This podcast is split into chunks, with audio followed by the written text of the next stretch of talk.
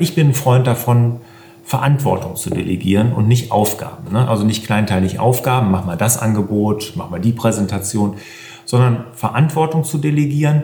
Und dann versuche ich mich, und das gelingt mir über die Jahre auch immer besser, auszuhalten. Der Jahreswechsel ist immer ideal, um sich mal generell Gedanken zu machen.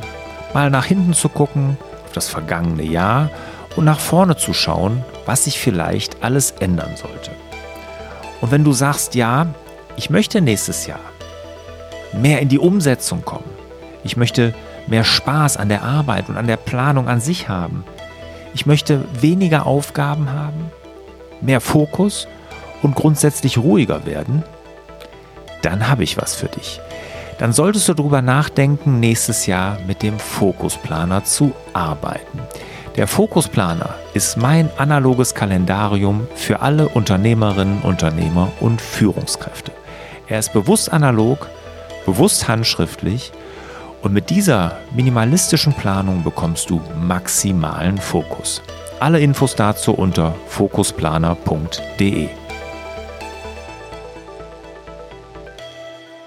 Hallo und herzlich willkommen zu einer neuen Folge von Frag Lars. Ich bin Dennis Schwarzer und sitze hier wieder mit Lars Bobach. Hallo Lars. Hallo Dennis. Wir freuen uns über alle eure Fragen an fraglars.larsbobach.de.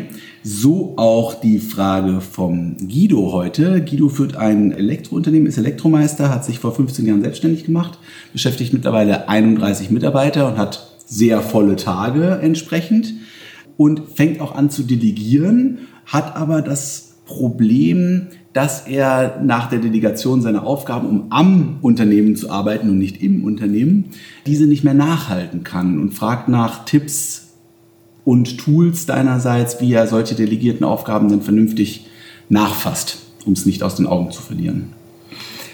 Spannende Frage. Absolut, absolut. Eine berechtigte Frage und eine häufig gestellte Frage.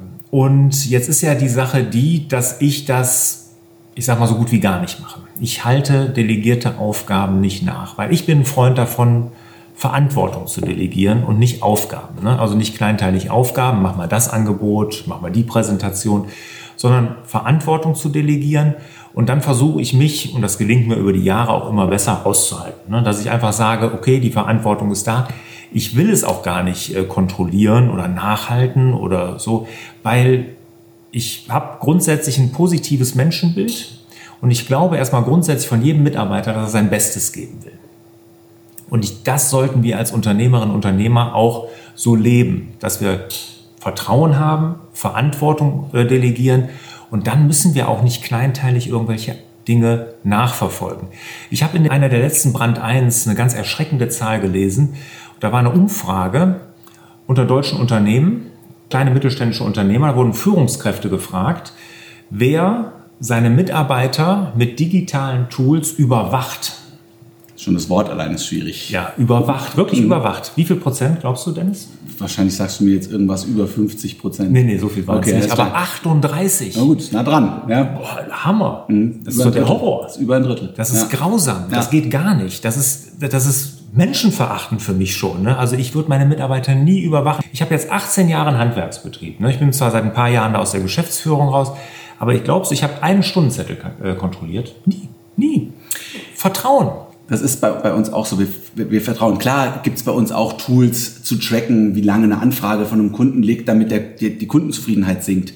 Aber das ist nichts, was man kleinteilig oder, oder bevor die Kundenzufriedenheit sinkt, ja, ja. Aber das ist nichts, was wir kleinteilig kontrollieren, sondern mhm. irgendwann, wenn es explodiert, kriegt man es mit. Aber es muss im Interesse des Mitarbeiters sein, seine ihm übertragenen Aufgaben erledigen zu wollen. Mhm. Und wenn es in diesem Interesse ist, dann wird er die auch erledigen. Mhm. Und äh, genauso ist es bei uns auch. Wir verteilen Aufgaben und ich weiß, wenn ich diese Aufgabe wegdelegiert habe, wird die erledigt. Und wenn mhm. sie nicht erledigt werden kann, kriege ich eben diesen Rücklauf. Genau. Kann nicht machen, weil mir fehlt die und die Info, ich kriege die und die Antwort keine nicht. Zeit. Keine Zeit, äh, zu viele Aufgaben, genau. wie wichtig ist das, was auch immer dann da für einen Rücklauf kommen kann. Mhm. Aber nachdem ich es wegdelegiert habe, weiß ich, dass es entweder erledigt wird oder ich den Rücklauf bekomme, dass es nicht erledigt werden kann mit einem Warum.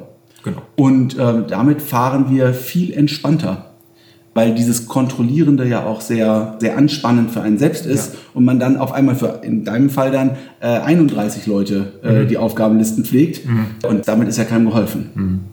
Wie viele Direct Reports hast du? Wie viele müssen direkt an dich reportieren? Drei. Oder? Drei, ja gut, das ist, ist gut. 31 wäre ein bisschen viel. Ich sage immer sechs bis acht. Ne? Also sechs ist eigentlich so die Zahl, die man gut handeln kann. Bei acht wird es schon kritisch. Wenn man mehr als acht hat, die direkt einen rein berichten, dann ist es auch grundsätzlich zu viel.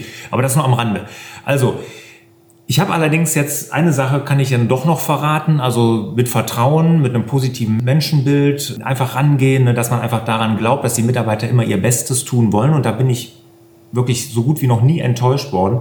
Aber wenn ich jetzt eine Aufgabe habe in Meistertask, ne, zum Beispiel, wir organisieren ja alles in Meistertask, da ist irgendein Projekt, irgendein Ding, was mir wirklich wichtig ist, wo ich auch gerne Updates gerne hätte oder so. Ne?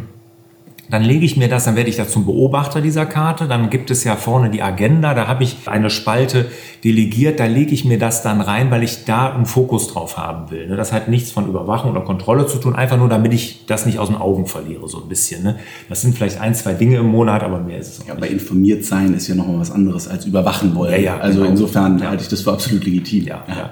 Ne? Also bitte dieses Überwachen, dieses Kontrollieren ablegen, und da müssen wir mit einem guten Beispiel vorangehen, wir Unternehmer, Unternehmerinnen. Ne? Also Vertrauen aufbauen. Vertrauen. Das, das auch mit den Mitarbeitern klären, dass man mhm. gar nicht eine kleinteilige gar, gar keinen kleinteiligen Rücklauf haben mag, mhm. sondern ich ja. weiß, er wird das Beste tun, die Aufgabe mit bestem Wissen und Gewissen aus, ausarbeiten und äh, das Ergebnis wird passen. Mhm. Davon muss ich ausgehen dürfen. Ja. Bei mir ist ja oben, steht ja über Mitarbeiterführung ganz groß, sei du der Chef, den du immer haben wolltest. Jetzt kannst du dich ja fragen, möchtest du für dich arbeiten, wenn du so bist, wie du als Chef bist? Und da können sich ja schon viele Fragen dann auflösen, weil ich hatte, als ich angestellter Geschäftsführer war, hatte ich wirklich einen Chef, der hat mich sehr kontrolliert. Ne, da musste ich einmal die Woche zum Rapport antreten und das war wirklich für mich so eine totale äh, Veranstaltung der Demotivation. Ne. Also danach hatte ich keine Motivation mehr.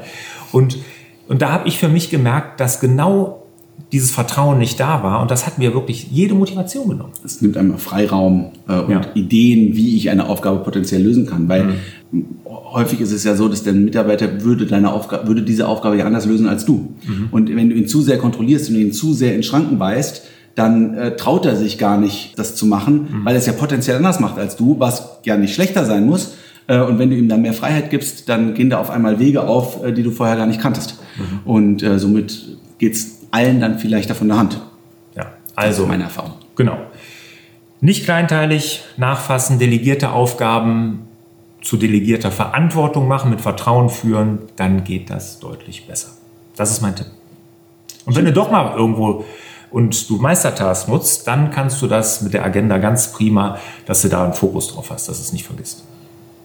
Damit hoffen wir, die Frage beantwortet zu haben, schließen diese Folge für heute, freuen uns auf weitere Fragen an fraglars.larsbobach.de. Bis dahin sage ich erstmal Tschüss. Tschüss Lars, danke, dass du da warst. Dennis, danke für das Vorlesen der Frage. Danke euch für die Fragen natürlich. Und ich wünsche dir, lieber Dennis, und euch natürlich wieder mehr Zeit für die wirklich wichtigen Dinge im Leben. Macht's gut. Macht's gut. Tschüss. Ciao. Hat dir der Hallo Fokus Podcast gefallen? Dann würden wir uns über dein Abonnement und eine Bewertung auf Apple Podcasts sehr freuen.